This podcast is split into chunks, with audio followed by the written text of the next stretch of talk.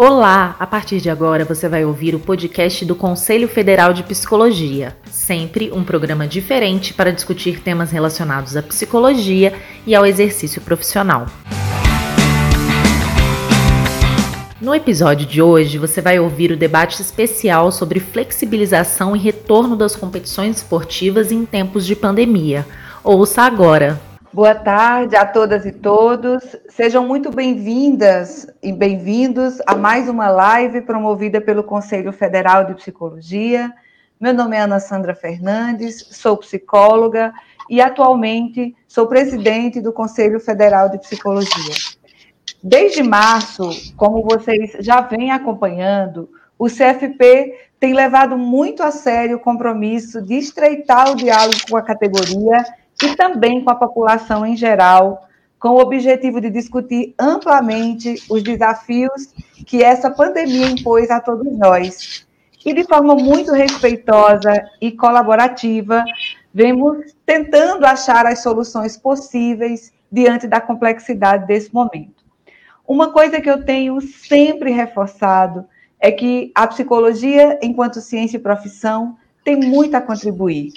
Nós do CFP estamos atentos ao cumprimento do nosso papel no sentido de orientar de forma qualificada a atuação das psicólogas e dos psicólogos, balizados pelos princípios éticos que regem a nossa profissão e pelo compromisso que esses profissionais têm junto à sociedade. Também temos construído nossas estratégias é, completamente orientadas pela ciência porque não há formas de avançar no enfrentamento da pandemia se não houver esforços na mesma direção e com base nas evidências científicas. E digo isso porque o tema dessa nossa live é extremamente complexo. Hoje nós iremos falar sobre a flexibilização e o retorno das competições esportivas em tempo de pandemia. Talvez o futebol seja a modalidade mais citada hoje em dia quando tentamos discutir essa questão, justamente por ele ser considerado o ator principal no retorno das competições. Mas a discussão se estende também para as demais modalidades e áreas do esporte, até mesmo porque outras é, instituições também estão se mobilizando. Esta semana é, em que estamos seria, por exemplo, marcada pelos Jogos Olímpicos de Tóquio. Quando falamos sobre o retorno dos Jogos, falamos necessariamente, é importante demarcar, do trabalho de todas as profissionais e os profissionais que são envolvidos. É, e aí, talvez algumas questões sejam importantes para a gente pensar, né? Dentro dos protocolos de isolamento social, como juntar pessoas em ginásios, quadras, campos e estádios. Caso esses esportes, esses é, é, esportes sejam praticados em espaços desportivos, voltem a ser ocupados, é possível garantir a higienização dos ambientes de forma a colocar sob segurança a saúde de atletas, torcedoras e torcedores e da população como um todo? O que está por trás da retomada dessas atividades? Qual é a avaliação que podemos fazer pela perspectiva da psicologia? Aliás, como a psicologia pode contribuir com essa discussão tão séria e desafiadora?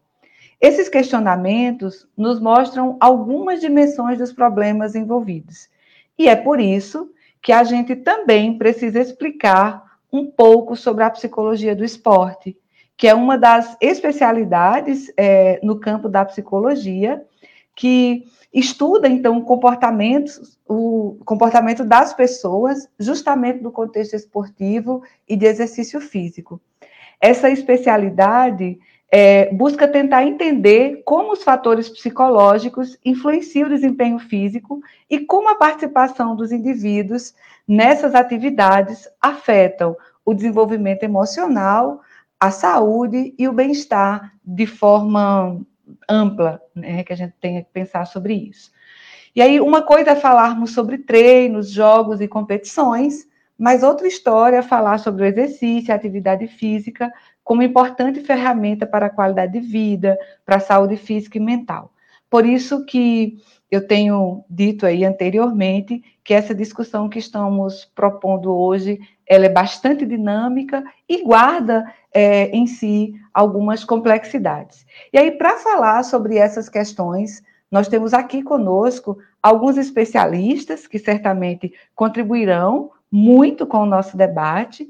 E aí, comigo aqui é, estão o Rodrigo Acioli, meu colega de plenário, conselheiro do CFP, a pesquisadora do LEME, que é o Laboratório de Estudos em Mídia e Esporte da Universidade do Estado do Rio de Janeiro, da UERJ, Leda Costa, e também o Amir Samoji, que é administrador de empresas especializado em gestão esportiva. Queria já agradecer de antemão a presença de vocês, a disponibilidade de dialogar conosco sobre esse tema que tem se mostrado assim bastante importante e complexo. E aí, queria já começar, dar início ao nosso diálogo, é, passando a palavra, então, para nossos convidados. E aí, queria com, com, começar aqui com a Leda Costa e já pedir para apresentar um pouco melhor a Leda para vocês. A Leda Costa, além de pesquisadora do Laboratório de Estudos em Mídia e Esportes, como eu já mencionei anteriormente, ela é professora visitante da Faculdade de Comunicação Social da Universidade do Estado do Rio de Janeiro a Leda é também colunista do Lupédio, que é um, um, portal de produção e divulgação científica sobre futebol, vinculado ao grupo Ludens, que é o núcleo interdisciplinar de estudos sobre futebol e modalidades lúdicas. E aí, é, eu queria é, reforçar, né, é, antes de passar a palavra para a Leda, né, a gente ficou sabendo recentemente, eu queria abrir um parêntese, Leda, antes de passar para você a palavra, é, para, assim, fazer essa fala, né, dizer que hoje, é, infelizmente, com muito pesar, a gente é, é também precisa demarcar, né, nós, nós temos hoje no Brasil o número de 87.618 pessoas que foram a óbito desde o início da pandemia, segundo informações do Ministério da Saúde, é, e aí dizer que nós lamentamos profundamente cada uma dessas vidas perdidas, e aí queríamos também fazer um, um, reforço, lamentar também a morte do jornalista esportivo e apresentador Rodrigo Rodrigues, que foi noticiado há pouco tempo hoje pela mídia, que é mais uma vítima da Covid-19, né? Ele estava internado aí por complicações do novo coronavírus desde o último sábado e veio a óbito hoje. Então, o nosso pesar, o nosso lamento por tantas vidas é, perdidas no nosso país. Bom, vou começar então. É, Leda, eu sei que você pesquisa as narrativas da mídia esportiva e desenvolve pesquisas sobre futebol de mulheres. Além disso, você tem produzido algumas reflexões sobre o retorno dos campeonatos de futebol no Brasil, suas implicações humanas e econômicas. Eu vou imediatamente passar a palavra a você e queria que você comentasse um pouco sobre o futebol, a necropolítica e a pandemia no Brasil, a partir dessas, dessas reflexões que você é, já, já vem produzindo, né? Vou desligar meu microfone, já agradecendo imediatamente a tua presença e passo a palavra para você. Seja muito bem-vinda. É, boa tarde, eu queria agradecer a, a, todos que me convidaram, ao Rodrigo, que falou comigo por telefone. É, agradecer por falar de um tema que, por vocês pensarem dessa relação entre esporte e sociedade, pensar um pouco essa questão da pandemia também, a partir de uma manifestação é, cultural tão importante como é o futebol. Eu vou a minha fala ela vai ser um misto de alguma coisa lida e comentada para não ficar muito sacal, tentando também é, não ultrapassar o tempo, mas às vezes eu sou um pouco atrapalhada, então eu gosto de ter um guiazinho para nortear a minha fala. Norbert Elias, que é um sociólogo a solidão dos moribundos. Né? Antes de eu começar a ser pesquisadora de esporte, a, minha dissertação foi sobre a morte, foi sobre a representação da morte em algumas obras literárias eu tenho um, um interesse é, sociológico pelo tema, pessoal, mas que acabou se transformando também em sociológico. Então, a citação dele é a seguinte: a morte não tem segredos, não abre portas, é o fim de uma pessoa. O que sobrevive é o que ela ou ele deram às outras pessoas, o que permanece nas memórias alheias. Então, o, o Norbert Elias propõe que a morte ela, ela é uma questão dos vivos. Os mortos morrem, mas deixam a lembrança nos vivos. É, eu começo com essa citação porque o, o retorno do campeonato brasileiro, é, o retorno dos campeonatos regionais, de alguns, o carioca deles foi o primeiro, me pareceu uma sinalização de que o futebol brasileiro, o que também, em parte, a sociedade brasileira, ela não considera a memória desses mortos, assim como também não tem considerado a saúde e a permanência dos vivos.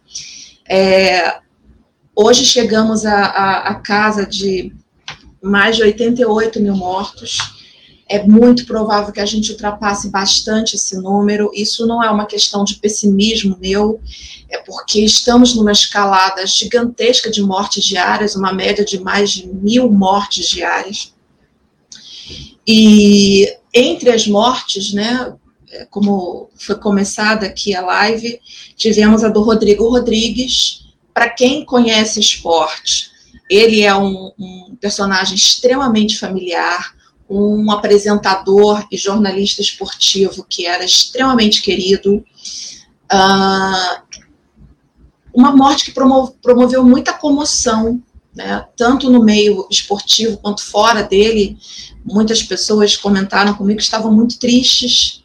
É compreensível, dada a familiaridade que a gente mantém né, com as pessoas vinculadas ao esporte, porque o esporte é uma atividade que adentra nossas vidas, às vezes de uma maneira muito incisiva, e o Rodrigo, Rodrigo Rodrigues era uma das dessas pessoas que fazia parte da nossa vida, daí essa sensação é, de pesar, né, embora seja de se lamentar imensamente que ele é uma entre essas mais de 88 mil mortes. E é nesse cenário de mortes, é nesse cenário de falta de controle da pandemia que se propôs o retorno do Campeonato Carioca. Né? Foi o primeiro campeonato a retornar é, no Brasil.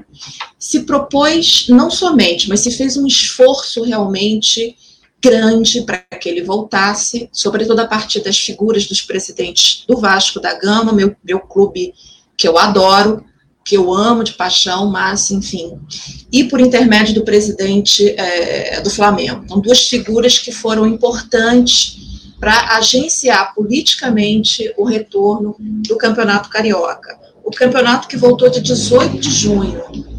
Dia 18 de junho, enquanto o Brasil como um todo apresentava um pico na epidemia muito grande. Para vocês terem uma ideia, essa reunião dos presidentes é, propondo o retorno do campeonato carioca, ela ocorreu no, no, na prime, no, no, dia 19 de maio. Foi uma das primeiras vezes em que o Brasil apresentou mais de mil mortos. Então, isso delineia um pouco uh, e aponta para quanto o futebol, que é um elemento fundamental para se pensar a sociedade brasileira, que é um elemento fundamental de expressão da cultura brasileira, como ele tem se articulado de uma maneira muito problemática com a realidade é, da pandemia. O Campeonato Carioca voltou, e isso tem a ver com uma das perguntas que eu faço, né? Por que tanta pressa? Um campeonato que não chama tanta atenção, nem tanto no Rio de Janeiro, já foi um campeonato importante, hoje não é tanto. Um campeonato tecnicamente muito precário, isso já há alguns anos, independentemente da pandemia, ele voltou. Uh, o primeiro jogo entre Flamengo e Bangu ocorreu no Maracanã. Maracanã, onde também existe um hospital de campanha aqui no Rio de Janeiro. Enquanto o jogo é, tramitava, duas pessoas faleceram nesse hospital de campanha. Enquanto o Flamengo foi campeão carioca, duas pessoas morreram nesse hospital de campanha isso me parece um cenário que torna ainda mais urgente perguntar por que tanta pressa. Uh, um Maracanã vazio, sem público, o que também é uma coisa muito difícil de explicar, é, é, já que a torcida é um elemento também fundamental para o futebol. Enfim, então isso tudo acabou me levando e me leva muito a pensar é, como o futebol está se inserindo naquilo que, naquela dinâmica da necropolítica, que é uma dinâmica que tem sido muito é, colocada para se pensar a pandemia, não só no Brasil, mas, mas no mundo, que é a possibilidade de você politicamente não só é, deixar morrer, mas provocar a morte. Como é que se provoca a morte numa pandemia? Ah, afrouxando a quarentena, ah, retomando, retomando o futebol. A retomada do futebol, ela implica o quê? A retomada de jogadores, sim, mas a retomada de diversos é, funcionários de clubes. Vários funcionários de clubes já perderam emprego e é muito provável que eles voltem também com medo de perderem seu emprego, já que outros já estão perdendo devido a essa questão da finança, né, do financeiro versus humano. É, Coloca-se em circulação mais pessoas, inclusive os jornalistas esportivos. Então, o, o meu temor e uma certa é, decepção com o futebol é ver como ele tem sido, nos últimos tempos, desde a retomada, um agente principal dentro do cenário dessa necropolítica de promover a morte. Porque abrir os jogos, voltar aos jogos, significa colocar em circulação pessoas, colocar a vida de pessoas em risco. E para terminar, algo também importante: o futebol ele tem um papel cultural muito importante no Brasil, aceitar o retorno das atividades, em parte, é uma legitimação que uma manifestação cultural como o futebol dá à pandemia. É como se o futebol dissesse: não tem problema que 80 mil pessoas estejam morrendo, o futebol volta. Isso é, é, eu acho bastante questionável em termos de repercussão humana, repercussão simbólica e repercussão também econômica no Brasil. Tentei manter os sete minutinhos. Obrigada, Leda, por sua participação nesse nosso primeiro bloco. Eu vou passar, então, a palavra para o Amir Somoji, é, e aí queria apresentar um pouco mais do Amir para vocês. Como eu falei já no início, é, ele é administrador de empresas, formado pela Escola Superior de Propaganda e Marketing, especializado em gestão esportiva, pela Fundação Getúlio Vargas e pós-graduada em marketing esportivo pela Universidade de Barcelona. É sócio-diretor da Sports Value Marketing Esportivo. Além disso, a Mi possui mais de 20 anos de experiência em projetos de planejamento estratégicos, estruturação de estratégias de marketing e comunicação, brandings, patrocínios, internacionalização de marcas, fan engagement e desenvolvimento de business plan, ele é também um profundo estudioso da football industry da Europa e sua aplicabilidade ao mercado brasileiro de futebol. Queria então desejar as boas-vindas ao Ami e aí é, queria que você, Ami, vai nos apresentar o estudo, né, impacto da Covid-19 nas receitas dos clubes brasileiros. Ami, seja muito bem-vindo. Vou desligar meu microfone e passo agora a palavra para você. Muito obrigado pelo convite. Para mim é uma honra. Eu sou um homem da área de negócios, como foi bem apresentado, mas sou totalmente contrário ao retorno do futebol. Estou aqui com a Leda. Eu acho que é um absurdo e vou até adicionar, antes de falar na questão do estudo, que é um estudo bastante contundente em relação a por que, que eles estão acelerando tudo, explica, mas é absurdo, né? Porque no fundo a Europa também está perdendo vidas e o futebol ficou parado. A diferença é que nós pegamos futebol no início. Então, o Campeonato Carioca tem, em geral, média de público de 3.500 pagantes por jogo. Economicamente, ele não tem importância nenhuma. Só surgiu isso porque, como o Flamengo não tinha assinado com a Globo a transmissão, abriu um vácuo em cima desse vácuo o Flamengo trabalhou. Então, o Flamengo pensou de maneira tão incisiva em si próprio que não pensou nos mortos, nos outros times. Por exemplo, será que o Bangu queria jogar? O Botafogo estava deixando claro que não queria. Quer dizer, o Botafogo teve a sua vontade vilipendiada pela vontade do Flamengo. Quer dizer, onde está a equidade entre os clubes né, nessa questão? Então, fica aqui só meu registro de que nós estamos acelerando, passando uma vergonha mundial, porque muita, eu tenho muitos contatos no exterior, faço muita coisa lá fora, e eles perguntam: a Argentina não voltou nem a treinar, a Colômbia não voltou a jogar, por que, que nós, com o número de mortes, estamos voltando? Quer dizer, o Brasil, e aí eu falo em termos humanos, não se preocupa com o seu povo. Quer dizer, hoje o governo argentino é, se preocupa, o governo do Estado, não estou nem falando de governo federal, o governo do Estado poderia implicar e dizer o seguinte: não importa o que o governo federal faça, não vai ter jogo, não vai ter abertura. E minha leitura é que a, a política é quem está determinando as aberturas. Então, que fique só esse registro, porque, obviamente, que as perdas vão ser brutais.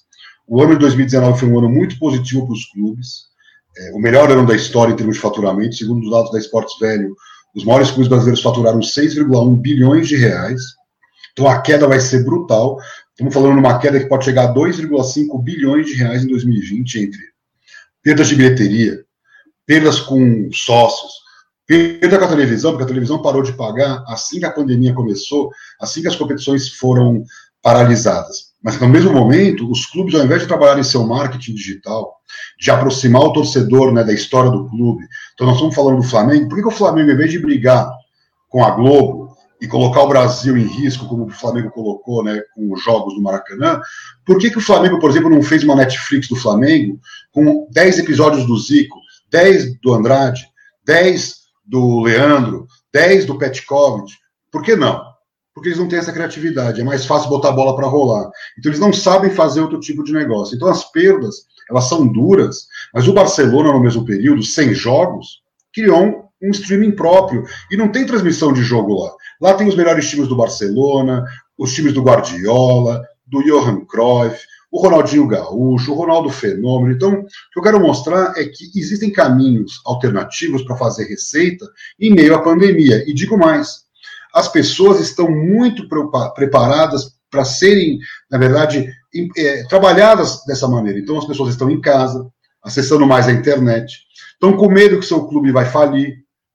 A Leila colocou de forma muito clara, ela ama o Vasco da Gama. Se o Vasco da Gama tivesse criado uma campanha de engajamento para ajudar o serviço da saúde do estado do Rio de Janeiro, seguramente a Leila estaria aqui falando disso agora. E eu dou o exemplo do Nacional da Colômbia, um clube maravilhoso, pouco conhecido por nós, ficou, ficou mais conhecido com a história da Chapecoense, que ele cedeu o título e o dinheiro né, do, da premiação, foi um baita de um fair play, mas o Atlético Nacional, eu vi uma, uma live com o diretor de marketing do Atlético Nacional, ele cedeu o ônibus da delegação para que ó, profissionais da saúde pudessem, com todos os protocolos de segurança, usar o ônibus da delegação ao invés de contaminar eventualmente o transporte público. Então, olha que loucura, é muito simbólico isso. Quer dizer, o ônibus da delegação é o ônibus dos heróis, dos jogadores e jogadores em casa, cedendo espaço para aqueles que são realmente os craques da vez, que são os profissionais da saúde. Então, que fique aqui um ponto que assim, as perdas econômicas no Brasil, na Argentina, na Espanha,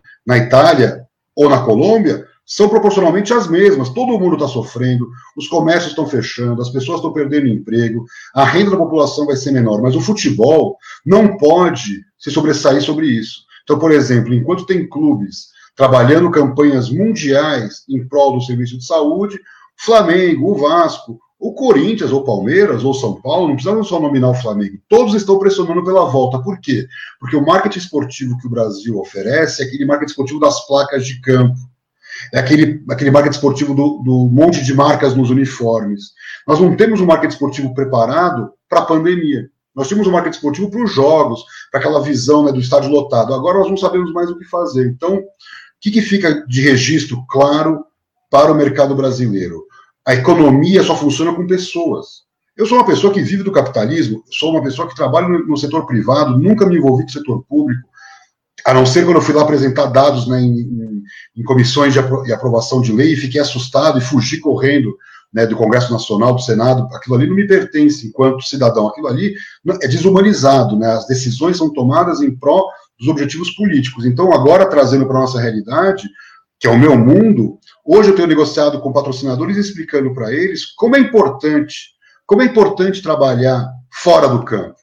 Então, por exemplo, está sendo colocada aqui a questão da, da criada AMP. A AMP é uma medida provisória que foi criada para atender aos interesses do Flamengo na transmissão de um jogo em específico e o governo foi lá e aprovou. Mas o governo fez isso porque o governo está brigando com a Globo, então não é uma questão estruturante, é uma questão momentânea. E detalhe, a Globo tem contrato com o Flamengo até 2024, então era um momento muito específico.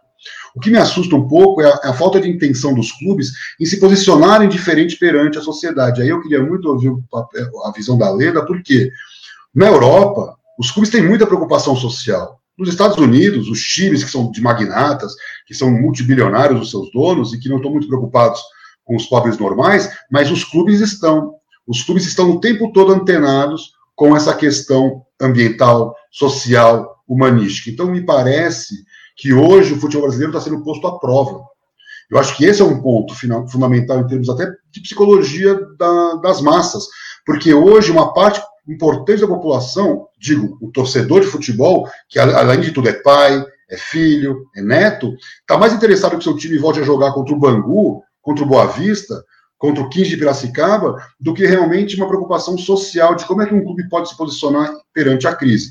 A Colômbia vai voltar em setembro, jogadores argentinos nem voltaram a treinar e nós estamos com as competições a todo vapor, com 1.300 mortes dia.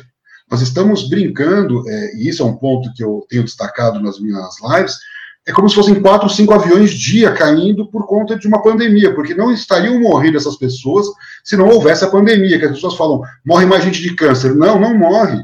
Isso aqui é, uma fora, é um ponto fora da curva. Né? Então, o futebol, que vende saúde, que tem que vender bem-estar, alegria, tudo isso são os valores positivos do futebol. E os nossos dirigentes, infelizmente, têm danificado as marcas, isso é um fato claro, porque os patrocínios não param de cair, pelos meus estudos, os patrocínios que representaram 18% do faturamento dos clubes, hoje representam 8%. Quer dizer, fatura se vendendo jogador, mas não se fatura com a exposição de marcas. Cada vez se fatura menos. Então, o que eu deixo como mensagem inicial é que a economia depende de pessoas. Se você não tem pessoas saudáveis para produzir, para consumir, para viver, você naturalmente terá muito mais dificuldade de crescer o PIB, de crescer a renda, de crescer o lucro das empresas. É burro você não cuidar dos aspectos humanos de uma sociedade.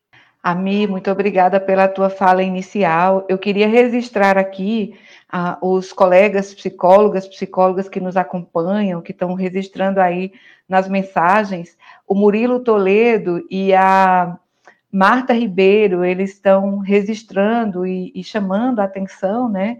E eu queria deixar registrado, eles falaram aqui que é importante a gente deixar registrado também que nós perdemos o, o Jonas Rodrigues da Silva, que é, era um psicólogo é, do esporte, que também foi vítima da Covid-19. Queria deixar registrado aqui é, que está entre as milhares de vítimas, que vítimas é, dessa doença que tem devastado tanto a nossa sociedade. Bom, eu queria passar a palavra agora para o meu é, colega de plenário, meu amigo Rodrigo Acioli, né, para fechar o primeiro bloco. É, queria primeiro apresentar um pouquinho o Rodrigo, um pouquinho mais. O Rodrigo Acioli, além de conselheiro do Conselho Federal de Psicologia, ele é psicólogo clínico e do esporte, tem formação em terapia cognitiva comportamental, é especialista em neuropsicologia. O Rodrigo é também ex-presidente da Associação Brasileira de Psicologia do Esporte, ABRAPESP, e já foi conselheiro do Conselho Regional de Psicologia do Rio de Janeiro. Rodrigo, para fechar esse primeiro bloco, eu queria te pedir para que você fizesse uma análise dessas questões, destacando, sobretudo, a visão e os preceitos da psicologia sobre o assunto. E também, Rodrigo, eu queria que você nos falasse um pouco da atuação da psicologia nesse contexto. Obrigada, meu amigo, pela sua presença, Rodrigo. Estou desligando meu microfone e passando a palavra para você. Boa tarde a todos. Também vou deixar aqui um bom dia e boa noite para aqueles que nos assistirem fora do horário na gravação. Bem, primeiro dizer que é uma honra estar aqui participando desse debate, né, nesse momento difícil falar sobre um assunto que, pelo menos para mim, é muito importante, que me acompanha há muitos anos já. É, a fala do Amir e da Leda me marcam muito, é, me emocionam também em função do, do, do, que vem acontecendo, são falas firmes, né? São, e, e, também acompanhando um pouco aquilo que as pessoas que estão nos acompanhando vêm comentando também. é, vem, vem afirmando, confirmando quão complexo é esse momento. Eu vou começar a fazer uma costura aqui, mas é importante lembrar o seguinte: né? muitas pessoas entendem, falam que a psicologia do esporte entende, acreditam que ela funciona apenas para o alto rendimento. E quando a gente fala em psicologia do esporte, ela fala sobre psicologia social, fala sobre psicologia da educação, fala sobre iniciação esportiva, fala sobre muita coisa, né? A psicologia tem muito a contribuir. E a gente fala sobre qualidade de vida, principalmente, né? Não só a qualidade física, mas a qualidade mental também. É, e o que me chama atenção nisso tudo é que, às vezes, às vezes não, né? Nós vimos poucos profissionais da área da, não só da psicologia, mas da área da saúde, se apresentando e falando sobre esse assunto, né? É, poucos falavam se eram contra ou a favor, mas também é uma, uma questão óbvia para, para analisar, a, pensando um pouco nesses dados que o Amir nos traz também. É, muitos dos profissionais que atuam nos clubes, que atuam nas instituições, eles trabalham, eles são empregados, né? tem o seu ganha-pão saído dali. E é muito difícil eles se posicionarem contra, né, mesmo entendendo por questões sanitárias, o que está acontecendo, o que essas instituições vêm apresentando e vêm querendo para poder conseguir manter o seu capital. Quer dizer, se algum profissional que atua nos grandes clubes, nas grandes confederações, se posicionar contra isso, pode ser que eles sejam sofram algum tipo de retaliação ou que percam até seus próprios empregos, né? Eu digo tudo isso porque quando a gente vai fazer essa análise, a gente precisa fazer uma análise maior, um pouquinho mais complexa e ampla. Nós, psicólogos, na hora de falar alguma coisa, trabalhar alguma coisa, precisamos fazer uma, uma análise do contexto socioeconômico, político, ambiental, é, para que podamos, possamos entender o todo. Né? E aí temos o que a Leda nos traz um pouquinho. Né? A Leda nos fala um pouco sobre essa questão cultural também, é, ela gostou muito do que ela falou sobre ah, o futebol faz parte da cultura, faz parte da expressão do brasileiro, né? É, então existe uma pressão social muito grande também. E aí o Amir nos fala sobre as, as questões financeiras, né? O, realmente os, os, números do ano de 2019 foram elevadíssimos, né? E aquele, aquela pessoa que vai esperar que isso aconteça em 2020, 2021, não vai acontecer. E é claro que as instituições, os clubes eh, vão querer faturar o máximo possível, mas a preço de quê? A custo do quê? É, me marca também muita atenção, muita, me chama muita atenção, como a Leda lembrou, o retorno dos jogos exatamente a poucos, literalmente a poucos metros do hospital de campanha. E lembrando também um pouco do falecimento recente do, do repórter desportivo, que para quem acompanha o esporte sempre teve muito presente, é o Rodrigo Rodrigues, e também fala sobre as pessoas que estão participando desse contexto. E eu vou usar uma palavra que talvez seja forte, mas assim, participa dos bastidores desse circo, desse espetáculo. Porque as pessoas falam, algumas pessoas até comentam que é importante que o futebol volte, que os esportes voltem, para poder nutrir, animar a população brasileira, né? porque as pessoas estão tristes dentro das suas casas. Sim, estamos tristes, estamos bem aumentando em função do Covid, do isolamento social, o grande número de, de ansiedade, depressão, de estresse mas as pessoas colocam na conta do, da atividade física do esporte uma, como se fosse um remédio para que as pessoas possam se reanimar. Mas esquecem que, de fato, é, essas pessoas que voltam a trabalhar vão se expor, vão expor suas famílias. É um dado muito interessante: as pessoas estão se, sendo pressionadas a voltar ao trabalho, mas elas pouco sabem se foram contaminadas ou não foram contaminadas. Elas não sabem se têm anticorpos ou não. E o teste não é barato. Não é qualquer pessoa que pode fazer a testagem.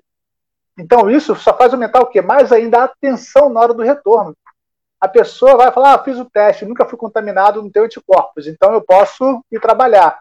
Mas pode ser que no dia seguinte ela seja contaminada. E ela tem um teste ali dizendo que não foi. Quer dizer, o ideal seria que as pessoas fizessem teste diariamente para saber se estão contaminados ou não. Mas, enfim, é, é exigido que as pessoas voltem, mas não é exigido uma maneira segura delas voltarem. As pessoas pensam, elaboram um protocolo de segurança para os jogos, mas a gente sabe que não adianta de nada, eles não conseguem botar em prática, tanto que aqui no próprio estado do Rio de Janeiro, a, os clubes, né, a, a, federação tomou uma multa praticamente de acho que foi de uma semana, cinco dias sem jogos, por não ter rompido, por ter rompido uma, um protocolo de segurança. Né? E a gente sabe que esses dias não, não punem ninguém, né? Mas, enfim, é, e existe essa pressão também. O que nós, profissionais da saúde, podemos fazer para ir contra isso? Nós sabemos o que, pelo menos, né, entendemos, né, enquanto profissionais da saúde, que o momento não é ideal para isso. Mas, e aí? Como é que nós podemos expressar? Eu não me sinto à vontade de ir contra uma deliberação da minha instituição, do meu clube, da minha confederação. De que maneira eu posso? É, Existem maneiras e maneiras de fazer isso, né? É, algumas pessoas falam que, se você quiser, pode fazer uma denúncia a um órgão competente, é, de maneira anônima, para que você possa, para que você não, não, se exponha e não perca o seu trabalho. Mas, enfim, é que possamos também criar um ambiente para que nós, profissionais da saúde, possamos, juntos, unidos, não só da psicologia, mas das todas as áreas, se, possamos nos posicionar e falar assim, não, não está bacana isso, isso não está legal, né? É, e a fala do Amir também nos traz o seguinte, né? E uma pessoa também comentou aqui que essa pandemia expôs, de uma certa maneira, uma fragilidade, né? Uma, eu, eu não queria usar o termo incompetência, né? Mas uma, uma fragilidade administrativa dos grandes clubes durante esses anos todos. Né? Se houvesse o mínimo de administração competente, organizada, em tempos de pandemia, as pessoas poderiam parar, diminuir o ritmo, investir em outras questões e não forçar a barra voltando às pressas.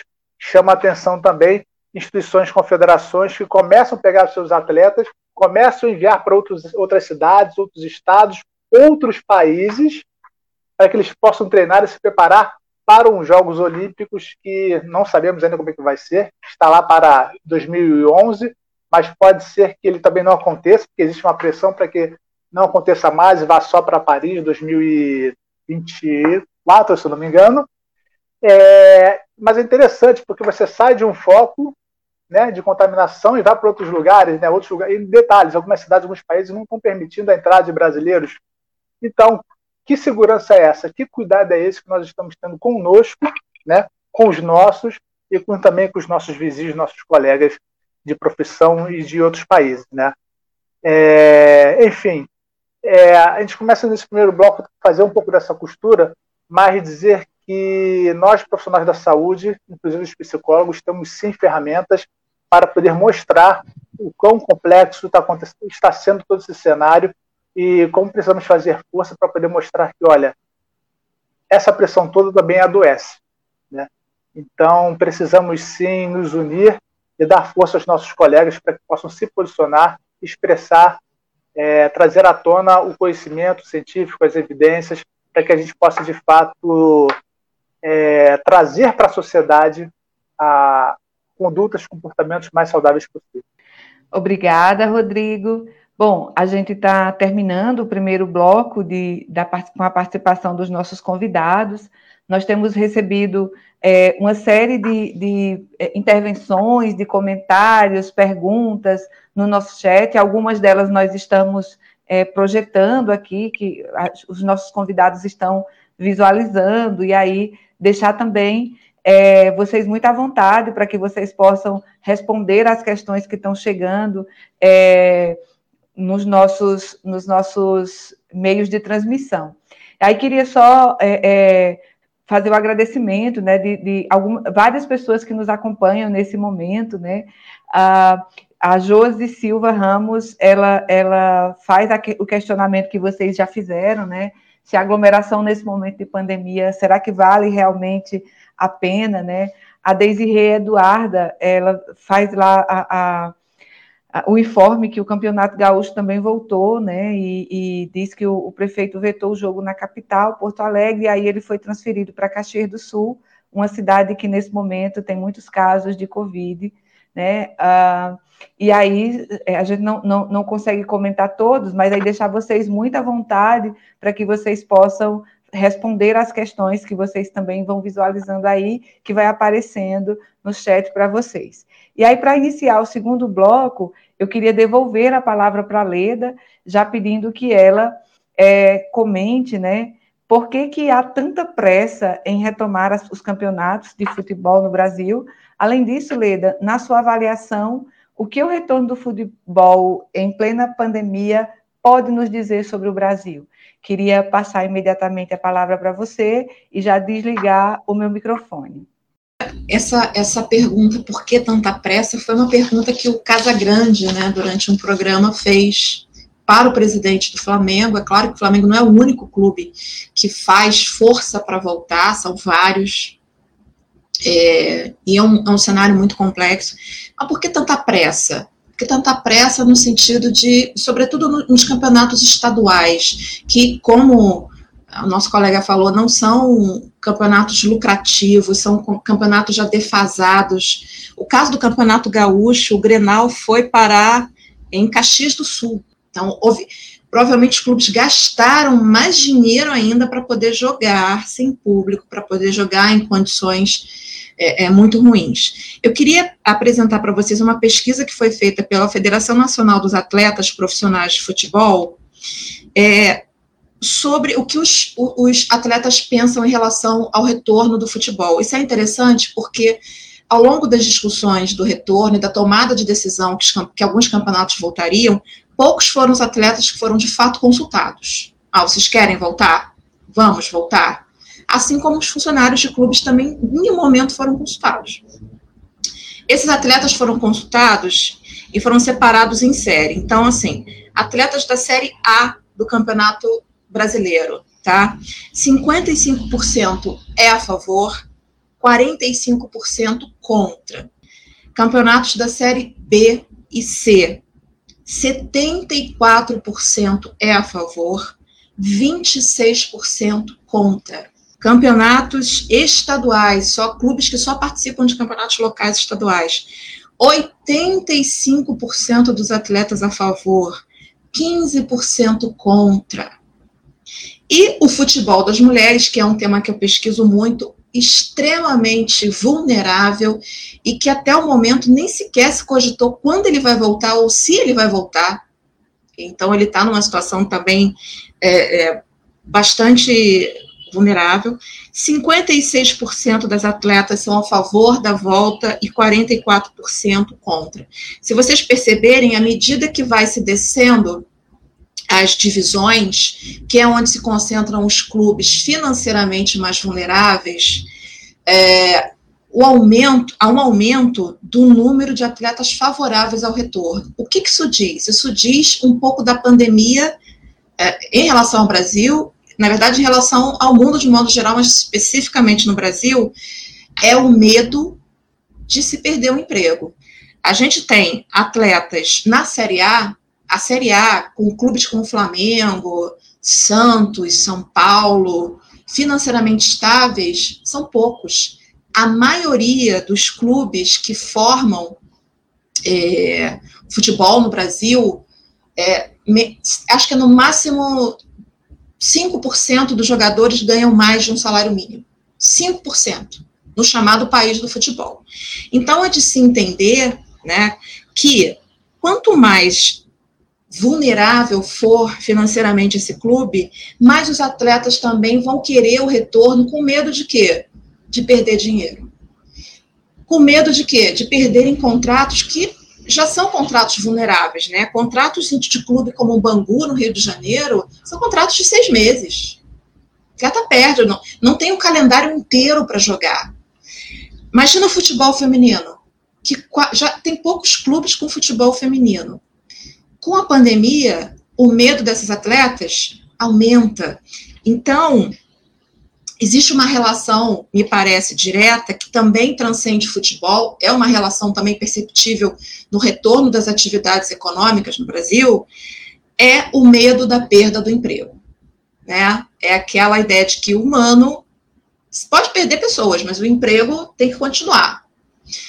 Isso também me parece um cenário é, no caso do, de alguns clubes de futebol no Brasil. Reforçando que a pergunta, o que, que a gente pode fazer por isso, é um ambiente tão complexo. É, a gente não tem jogadores que tenham, por exemplo, um sindicato forte.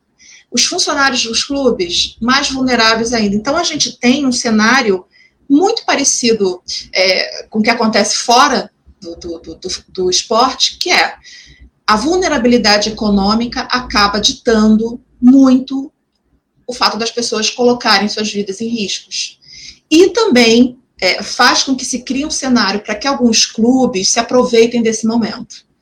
Se aproveitem com a MP, né, com a medida provisória que privilegia alguns clubes, se privilegia com esse momento de urgência em que muitas pessoas estão com medo de perder a vida, sim, mas muitas pessoas estão com medo de morrer de fome também. E ficam colocando na balança, eu morro de fome ou eu morro de Covid. Num país onde já, já se morre tanto, a morte já é tão banalizada, isso também me parece é, é, aparecer um pouco nesse cenário do futebol. O que me intriga, o que me deixa às vezes um pouco assim chateada, é que é um cenário que tem clubes assim que são muito ricos, né? É um cenário assim que poderia ter alternativas. Tivemos clubes que tiveram jogos reprisados que cobraram ingresso pelo Face, pelas redes sociais, é, para arrecadação de alimentos, para pagamento de funcionários. Existem possibilidades de saídas, né? principalmente clubes que têm um alcance simbólico e midiático grande. Enfim, essas coisas é que eu é, é, queria trazer. Então, o, o, futebol, a volta do futebol, fala um pouco dessa, dessa pressão, que é uma pressão que, quando a gente pensa nas pessoas na camada social mais vulnerável, Imagina, é uma, é uma pressão realmente considerável. O medo de perder o emprego, o medo de perder a vida. São muitos medos, né? Para quem é psicólogo, é o momento de se pensar o papel desses medos nessas pessoas. Exatamente, Leda. Muito, muito importante pensar sobre esses aspectos que você trouxe. É, e, enfim, vou continuar aqui a nossa, a nossa, o nosso segundo bloco é, e aí queria chamar o Amir, né, pedir para que você possa nos falar um pouco sobre essa questão da economia versus saúde. Como é que a gente equilibra essa equação? Muito disso que a Leda traz na fala dela, né?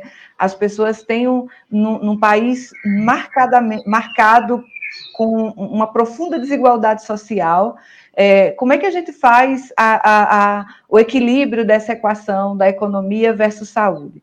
Além disso, na sua avaliação, a futebol é uma atividade essencial quando a gente tem um cenário com cerca de 1.300 mortes por dia? Bom, a palavra está com você, vou desligar meu microfone.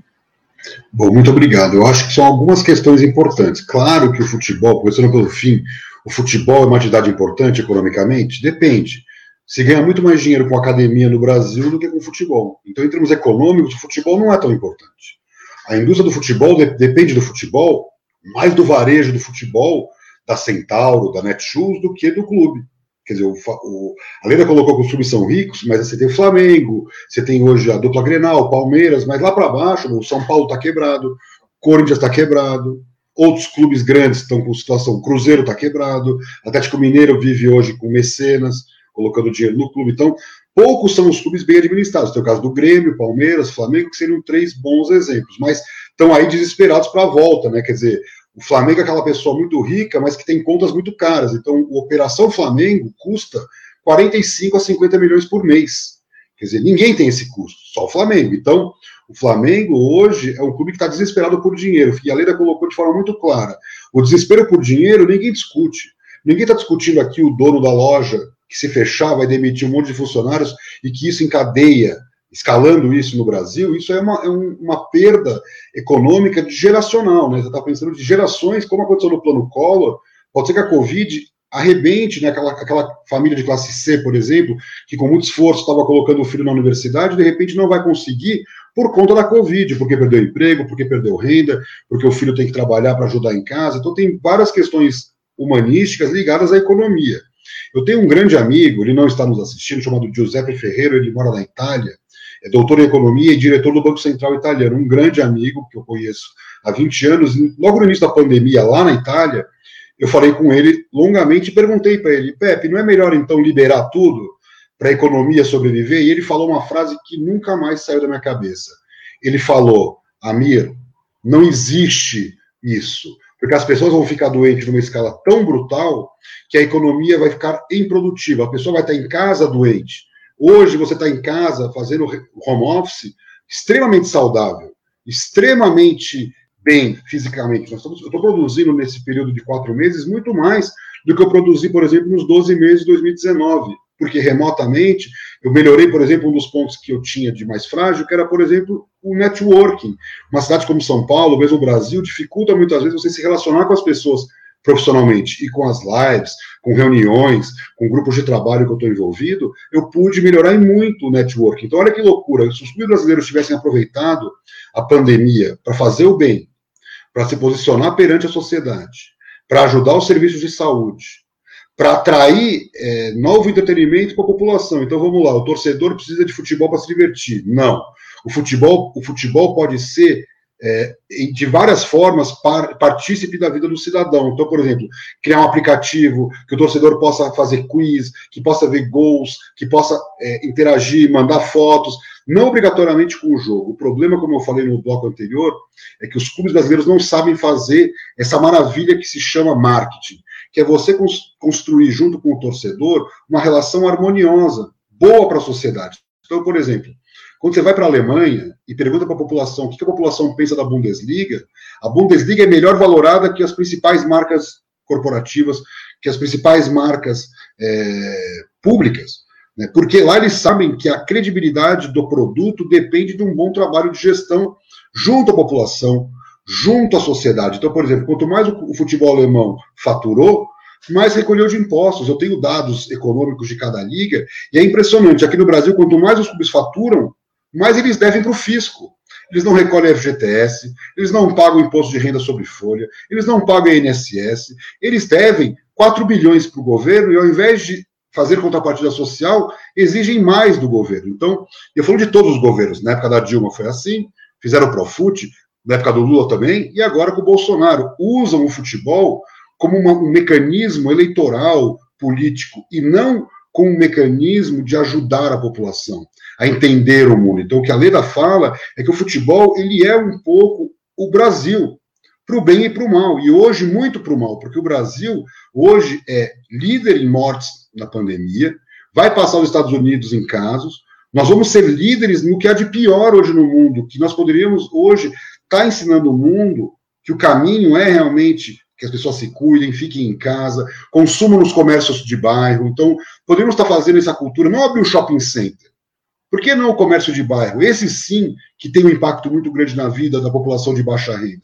Claro que o shopping center precisa de ajuda, mas você não pode expor as pessoas, e, e, as pessoas estão expostas ao risco. Eu moro próximo a um shopping center e eu nunca entrei nesse shopping desde que começou a pandemia, muito menos agora. E as pessoas vão lá para se divertir. Eu penso, gente, não é hora disso. Não é hora de diversão. Nós temos que, que buscar uma diversão dentro da sua própria casa. Vai dar uma caminhada numa rua é, vazia, mas não se preocupe em querer voltar à vida normal, ela não existe mais, porque se um ente querido seu tiver Covid, você não vai poder nem enterrá-lo. Se um jogador de futebol perdeu um pai, porque ele foi lá jogou no Maracanã, voltou para casa e encontrou de repente com um pai.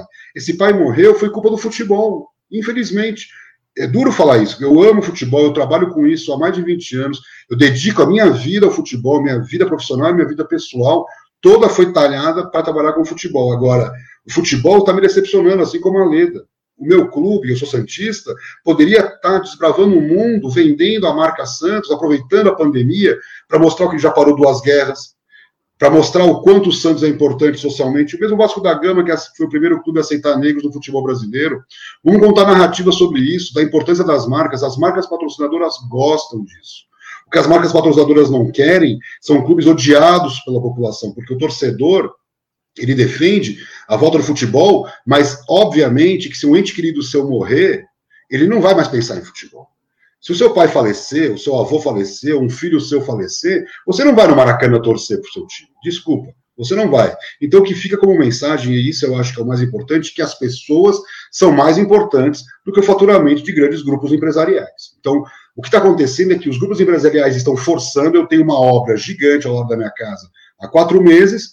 Falei com a prefeitura, já falei com todo mundo e está dizendo o seguinte: obra é permitido. Só que a obra foi permitida na lei, isso que me assusta no Brasil, a obra foi permitida porque se caiu um muro, se você tiver um problema no seu apartamento de vazamento, você não poderia nem ao menos comprar material de construção. Não, eles aproveitaram o gancho, né, o, o buraco da lei, e é, é obra para todos os lados. Se você andar por São Paulo, parece um canteiro de obras. Então, esses profissionais, né, os, os profissionais das obras, talvez sejam hoje o maior perigo, junto com RAP e iFood, né, esses transportadores, porque eles estão transitando o tempo todo pelas ruas. Então, agora que a população volta, parece que é uma coisa que está integrada, mas durante muito tempo em quarentena, estava funcionando normalmente. Obras fazendo barulho, as pessoas precisando trabalhar, não podendo dormir, e elas trabalhando. Então, que fique também que a pressão empresarial, e são 50 grupos empresariais, isso é uma matéria hoje no Valor, que enquanto a população perdeu renda, as famílias mais ricas do Brasil ampliaram e muito o seu patrimônio nesse período. Porque a bolsa subiu, porque eles investiram corretamente, não importa, mas a pergunta é: e essa pessoa que ganhava mil reais por mês, que perdeu o emprego e que não tem ajuda do governo, ou se tem uma ajuda, uma ajuda muito pequena, como ele vai sobreviver? Então, todos os esforços dos clubes, das empresas, não é só para o serviço da saúde, mas é para dar um aparato social para essas pessoas. Onde eu moro, o número de moradores de rua, juro, às vezes eles gritam de madrugada, parece aqueles filmes de ficção científica. Como é que o governo estadual, a prefeitura estão mais preocupados, por exemplo, em cortar a poda de árvores, a cidade inteira está em poda de árvores, mas não estão cuidando dessa população que mora em barracas. Hoje o que mais tem no meu bairro, em bairros por São Paulo, não sei como está no Rio de Janeiro, em Brasília, mas assim, barracas dormindo embaixo de viadutos, famílias inteiras. Era uma coisa que acontecia, mas agora com a pandemia aumentou. Então, que estava fazendo a prefeitura? Investindo aonde? Em poda de árvores, porque a Enel vai, vai mudar os postos. Então, nós estamos perdendo a referência enquanto sociedade. Então, eu morei na Europa, conheço muitos conceitos europeus de retorno para o cidadão dos impostos pagos. Nós não temos essa visão. Então, como nós não temos, o governante faz o que bem entende. Eu estou falando da prefeitura da maior capital do país. Imagina as cidades menores, que a prefeitura faz o que bem entender. Então, hoje, a métrica para não ter lockdown é o número de pessoas que estão em UTI, então tem espaço na UTI, mas não vai ter espaço em cemitério, porque essa lógica é meio perversa. Então, você libera a UTI ou você permite que a sociedade volte por causa do espaço na UTI, mas os cemitérios, pelo que a gente tem, a gente tem notícia, estão abarrotados de corpos. Então, que fique só esse registro que assim a economia depende das pessoas. Quando você tem por uma população morta nesse, nessa escala, você diminui a produtividade do país. E diminuindo a produtividade do país, você diminui os ganhos de PIB. Então, a economia é, neoliberal tem que se, se, encontrar com essa economia mais a, ao, ao, mundo nórdico, que é uma economia, economia focada também na, no bem-estar das pessoas. Obrigada, Mi. E aí eu já vou pedir agora, Rodrigo, passando para você encerrar o nosso segundo bloco, né, que você possa nos falar um pouco mais sobre essas questões que foram trazidas e como que a psicologia se coloca diante delas. Bem, interessante para trazer algumas questões também. Quando nós pensamos a essa live, no comecinho da, da construção dela, queríamos também trazer, por exemplo, um atleta, uma, uma, uma atleta para poder falar sobre isso, né? Mas encontramos algumas dificuldades, fizemos algumas reflexões também, porque entendemos que, ainda mais sendo uma atleta mulher, é, são muito vulneráveis nos seus contratos dentro dos seus clubes, né? Aí seria muito difícil um atleta vir e falar sobre esse assunto sem saber, voltando, né? Se ele sofreria também algum tipo de retaliação dos seus patrocinadores ou do clube que você atua. Mas aí achamos melhor, né, é, suspender essa ideia para proteger essa parte da população também fragilizada, sem a garantia de, de direitos e de alguns benefícios. Então, a gente também já fala que o futebol praticamente no Brasil não é profissional, né? o esporte como um todo. Né? São poucas as entidades que trabalham com carteira assinada, mas muitos, como bem lembrou a Leda, têm contrato de apenas seis meses, contratos por, por número de jogos. Então, há fragilidade, uma fragilidade imensa com esses atletas. É, lembrando que o esporte de alto rendimento, né, esse que está exposto, é, é, esporte de alto rendimento hoje não é mais sinônimo de saúde e bem-estar, né? E de a pressão que os atletas são colocados, o excesso número de jogos, é, eles, eles adoecem, se lesionam com muito mais facilidade. Quando a gente fala de esporte atividade física, sim, esporte atividade física são ferramentas importantes para o bem-estar social, para o bem-estar do indivíduo, para o bem-estar físico e mental. Então, quer dizer, nesse momento de pandemia, deveríamos estar evidenciando a prática da atividade física, a prática do exercício, para que as pessoas pudessem lidar melhor com esse momento e pudessem é, estar ativas, né? Então, assim, muito mais para o positivo do que para o negativo. É, bem, de que maneira nós, profissionais da psicologia, estamos atuando nesse contexto, né? Bem, É, os profissionais que atuam em clubes durante. Cadê? Lembrando o seguinte também, né? Temos diversas regras a serem seguidas. É, cada município tem uma, uma, um funcionamento diferente, de acordo com seus dados, com seus números. Além do mais, embora cada município possa abrir a flexibilização ou não, mas também cabe a cada instituição saber, se posicionar e dizer se eu quero voltar a isso ou não. Quer dizer, então os profissionais estão um pouco à mercê também do, das leis municipais e também da, da solicitação das suas instituições. Mas lembrando que é, o atendimento online, o atendimento remoto, para dar o suporte, continua aí. É, para esses que estão sendo pressionados a voltar para a atividade presencial, precisam continuar seguindo as orientações da Organização Mundial da Saúde, Ministério da Saúde, com as suas devidas precauções, com seus EPIs, com, né, se, quando a instituição oferece isso também, respeitando, se possível, todas as normas, os protocolos de segurança, mas lembrando que, ainda mais nesse momento, lembrando que o nível de ansiedade, estresse e depressão estão aumentando, né? já fazem parte do nosso cotidiano, mas lembrando também, quando a gente fala sobre morte, acesso a, a essas informações, os nossos amigos, nossos colegas, entes queridos estão falecendo, e nós não estamos tendo, não, muitos não estão tendo a oportunidade de se despedir dos seus entes queridos, também a lidar com essa informação.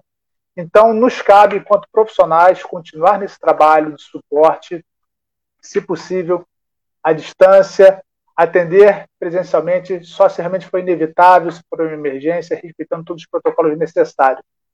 É, lembrando que os atores principais do mundo esportivo, pensando agora nos jogadores, nos atletas e nas comissões técnicas, se eles soubessem a força que todos têm juntos, se todos simplesmente cruzassem os braços e dissessem não, né, o mercado ia ter que se ver com isso.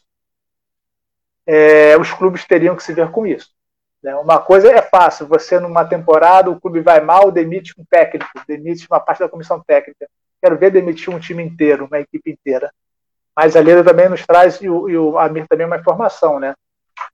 É, os atletas que estão aí, poucas garantias têm, né? Então eles também estão presos numa no circuito que eles também precisam voltar à atividade. O que, que eles podem fazer para garantir a sua renda, a sua qualidade de vida nesse momento. É uma equação complexa, de fato. Né? É, quando a gente vai falar sobre isso, a gente precisa analisar caso a caso, pessoa a pessoa, instituição a instituição. Mas lembrando que é importante, sim, que possamos nos unir, principalmente fazer essa convocação aos atletas, aos integrantes de comissões técnicas, que possam conversar entre si, que possam se colocar também no lugar dos outros e saber que movimentação é essa de maneira respeitosa e saudável, para que a gente possa bloquear isso e tentar ajudar saudavelmente a, a combater esse momento tão difícil que nós estamos passando. Né? Ah, mas, para finalizar, é isso. É, nós continuamos dentro das nossas possibilidades, dentro das nossas limitações, nas nossas atividades. Né? Também não está fácil para os profissionais da psicologia, né? muitos estão apertando os cintos. É, nem todos migraram para o atendimento online, para aqueles que trabalhavam no consultório. A psicoterapia passa a ser também uma atividade não muito importante. A, a terapia pessoal, muitos deixam para que possam segurar as contas também. Então, assim, todos nós estamos no mesmo barco. Né? Todos nós precisamos pensar juntos, na gente, na família, no próximo. Como a me lembrou, existem também as pessoas, a população em situação de rua, né? também que sofre com tudo isso. É... Enfim, né? A psicologia está, se faz presente não só no atendimento direto, indireto, mas também pensando as políticas públicas, pensando o atendimento ao próximo. Né? Psicologia presente também. Obrigada, Ru. Bom, nós estamos nos encaminhando para a parte das considerações finais já da nossa live, né, para o nosso encerramento. É, e aí, assim, tem muitas pessoas participando, fazendo comentários, fazendo pergunta, muitos, muitas pessoas que representam conselhos regionais, muitas psicólogas, psicólogos, e eu gostaria imensamente, em nome do Conselho Federal de Psicologia, agradecer as participações, as intervenções, as colaborações de vocês, é, é, de estarem aqui conosco, de também darem suas contribuições. Bom, como, a gente, como eu já havia dito, nós estamos agora nos encaminhando para o encerramento da nossa live, e aí eu vou devolver a palavra à nossa convidada e aos nossos convidados para fazerem suas considerações finais. Leda, já num movimento de profundo agradecimento pela sua importante participação e contribuição, passando a palavra para você, por favor, é, já desligando meu microfone. Achei sensacional essa live, gostei bastante de participar dela, de contribuir. É, eu queria terminar minha fala pensando uma pergunta, se não me engano, foi o Amir que fez. O futebol é essencial? Olha, eu sou uma, além de pesquisar, eu vivo do esporte, né? Igual o Amir também. É, pesquiso esporte, é, dou aula de jornalismo esportivo, então minha vida vive em torno do esporte e vive em torno desse amor enlouquecido que eu tenho. Quem é meu aluno, quem me conhece, sabe que eu sou enlouquecidamente é, apaixonada pelo Vasco da Gama. Não assisti aos jogos do Vasco como uma forma de retaliação a esse amor que estava ficando abusivo, porque eu, eu fiquei muito chateada do Vasco ter sido um dos clubes a liderarem esse retorno aos campeonatos. É, o futebol é essencial. O futebol ele é muito importante, assim como diversas formas de entretenimento, diversas formas de diversão. O futebol é importante porque parte da nossa identidade está colada a diversos clubes que fazem parte da nossa vida. Agora, o futebol, é, é, assim como diversos outros aspectos, eles têm um limite. E eu queria encerrar usando um pensamento de um, de um, um cara que eu tenho lido, que é o Bin-Shu Han, eu não sei se é esse o nome dele, mas é um coreano, um filósofo, trabalha muito psicanálise também. Ele, uh, ele faz o seguinte comentário: ele chama a nossa sociedade, nossa sociedade, de sociedade do desempenho. Ela, é, ao contrário da sociedade é, é, do controle do Foucault, a sociedade do controle do Foucault ela é o do você não pode. Você fica o tempo inteiro sendo proibido para ser disciplinado. A sociedade do, do, do, desempenho é a sociedade daquela eu posso tudo. Eu posso tudo. Se você quiser, você consegue. Você pode, pode sim. O que faz um apagamento muito grande da complexidade do mundo, porque não é tão simples assim, a gente sabe que existem privilégios, existem uma série de questões que mediam a nossa, as nossas conquistas pessoais, mas também o que está em jogo e que me parece assim, ah, mas a gente pode. Pode voltar ao futebol, sim, pode tudo. Por quê? Porque a gente quer se divertir. E a gente precisa se divertir. Olha, mas tem 88 mil pessoas que já morreram, e se o futebol voltar, outras atividades voltarem, a possibilidade de mais contaminação dessa pandemia permanecer aqui é muito grande. Mas eu posso, nada me impede. Então, o futebol é essencial? Não a partir do momento em que o futebol, qualquer outra atividade, colocar em risco a vida e o bem-estar das pessoas, isso for colocado como prioridade, ele não é essencial. É difícil ficar sem futebol? Muito, eu morro de saudade do Vasco. Mas, é, é, por outro lado, não vejo sentido que o futebol retorne no momento em que as pessoas é, ou morrem ou sobrevivem de maneira precária a uma pandemia tão grave e tão séria. E, para finalizar, eu agradeço a vocês, psicologia, vocês são fundamentais à nossa vida nesse momento. Eu a, a, a, sou absolutamente é, é, acompanhada por psicólogos, não que tenha uma junta que, que me cerque, não, mas há muito tempo eu fiz da psicologia assim um companheiro para poder manter o mínimo de sanidade mental, o mínimo de esperança. E nesse momento da pandemia, a psicologia tem me sido pessoalmente fundamental. Mas eu sei que a psicologia é fundamental de modo geral e agradeço a vocês profissionais por essa live, agradeço a vocês por, enfim, estarem aqui nesse momento tão complicado. E precisamos muito de vocês. Leda, eu que te agradeço em nome da psicologia pela tua disponibilidade de estar aqui conosco, colaborando na discussão de um tema tão importante. Eu queria passar agora para o Amir a palavra para que ele possa fazer suas considerações finais. Amir, está com você. Olá, muito obrigado. Para mim foi uma honra participar desse bate-papo. Eu tenho falado muito sobre marketing, sobre transformação digital, sobre como que os clubes, patrocinadores, emissoras de televisão, os players do mercado, né, os grandes grupos empresariais do futebol, sendo clubes ou não, podem aproveitar essa crise para transformar o seu negócio. Então, hoje o que eles estão tentando é forçar a forceps que nós não transformemos o nosso negócio. Então, nós poderíamos fazer um monte de coisas legais, teríamos apoio de empresas, da população, porque tem uma parte da população que não concorda com a volta. Então, naturalmente, os clubes não estão falando para 100% dos seus torcedores, estão falando para um grupo, um pedaço. E outra coisa, os jogos importantes ainda não começaram. Se a gente, por exemplo, não desacelerar, não fizer um lockdown, não fechar é, um pouco, os riscos são de que o Campeonato Brasileiro, a Libertadores, competições que realmente importam, não aconteçam. E essa competição do carioca, do gaúcho, do paulista, que não tem importância econômica nenhuma, essas sim vão poder ser tratadas como as grandes causadoras dos males piores. Se a gente vai ter um lockdown, por exemplo, em setembro, que seria contra todas as lógicas europeias, né, de tudo que aconteceu lá fora, mas pode ser que nós tenhamos que fazer, se a gente subir para 1.800 mortes dia. E se a UTI for para 90%, nós vamos ter lockdown no momento em que as pessoas já estavam se preparando para retomar esse novo normal. Então, nós erramos, erramos enquanto sociedade. É, eu tenho falado muito sobre aspectos ambientais. Eu acho que daqui a cinco anos o aspecto ambiental vai ser tão forte, tão presente na nossa vida, mas nós não vamos ter a natureza.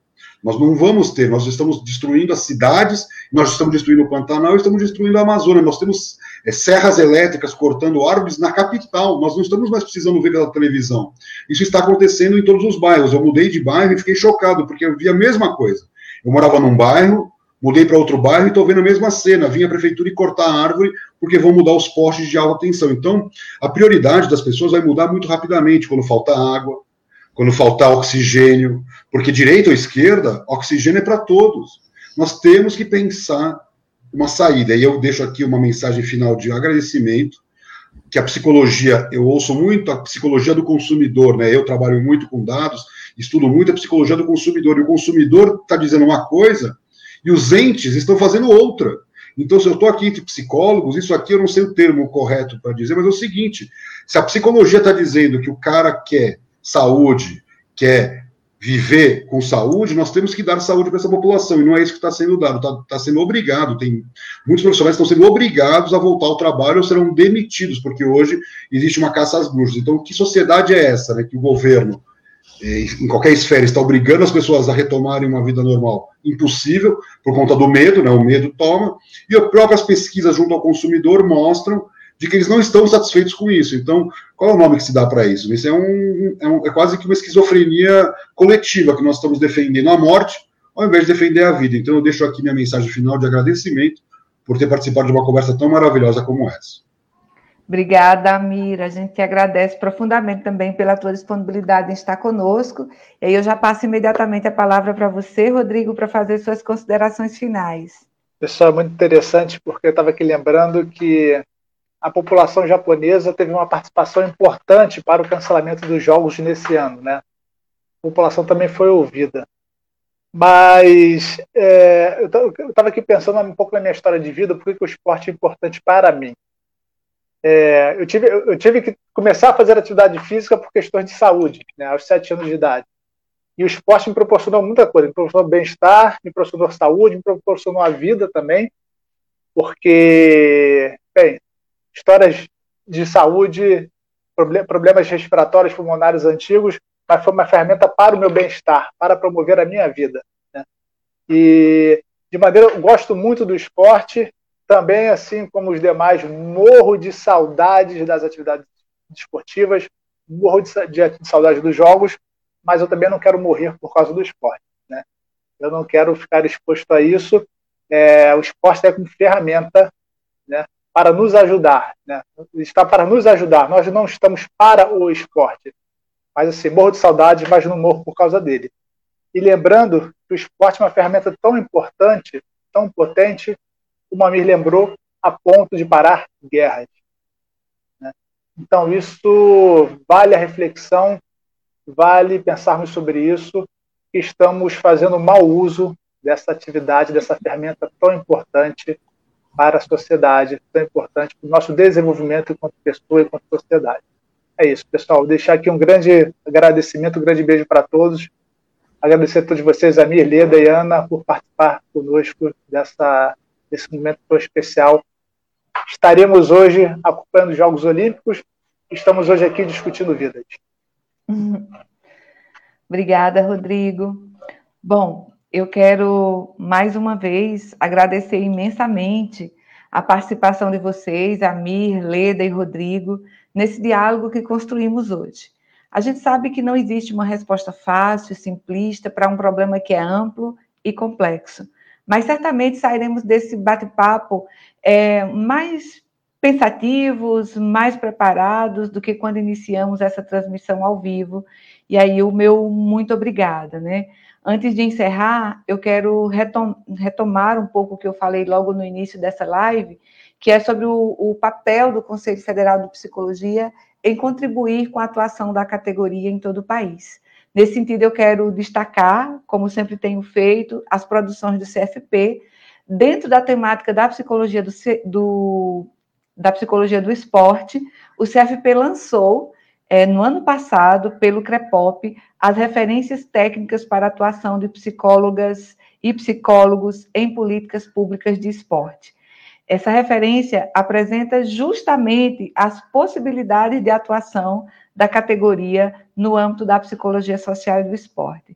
Essa publicação, acho importante mencionar, enfatiza a dimensão social do esporte e provoca a categoria a refletir sobre práticas desportivas para além do alto rendimento e dos grandes eventos esportivos, buscando potencializar os jogos e as atividades recreativas como instrumentos importantes de trabalho da psicologia, o que possibilita a construção de vínculos, a apropriação do território, entre outros sentidos.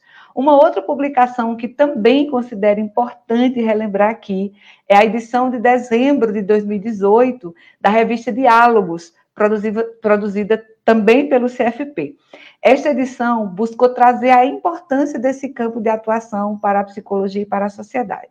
É uma edição que procurou dar respostas a questões como o que é a psicologia do esporte, que práticas profissionais são desenvolvidas nessa área, quais são os contextos de atuação de um psicólogo ou uma psicóloga do esporte, qual é a função e o papel da psicologia do esporte, enfim, dúvidas relacionadas a esse universo temático. É, por fim, eu quero é, dizer que todos esses materiais, essas cartilhas, estão disponíveis para que vocês possam baixá-las gratuitamente no site do Conselho Federal de Psicologia. Eu super recomendo a leitura, é muito importante. E aí, eu quero então agradecer a todas e todos vocês que nos acompanharam até agora, que participaram ativamente, mandando perguntas, comentários pelas nossas redes sociais, e dizer que o CFP já está preparando o próximo debate e em breve nós iremos divulgar as informações completas pelo nosso site e pelas nossas é, redes sociais, pelas nossas páginas.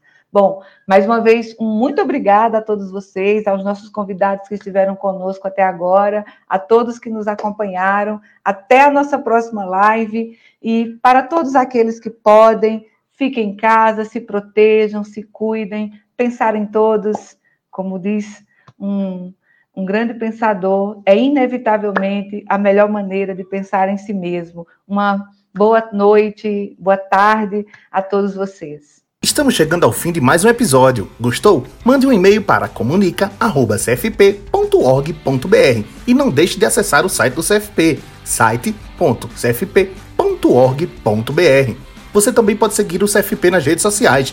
Tenham todos um ótimo dia e até o próximo episódio.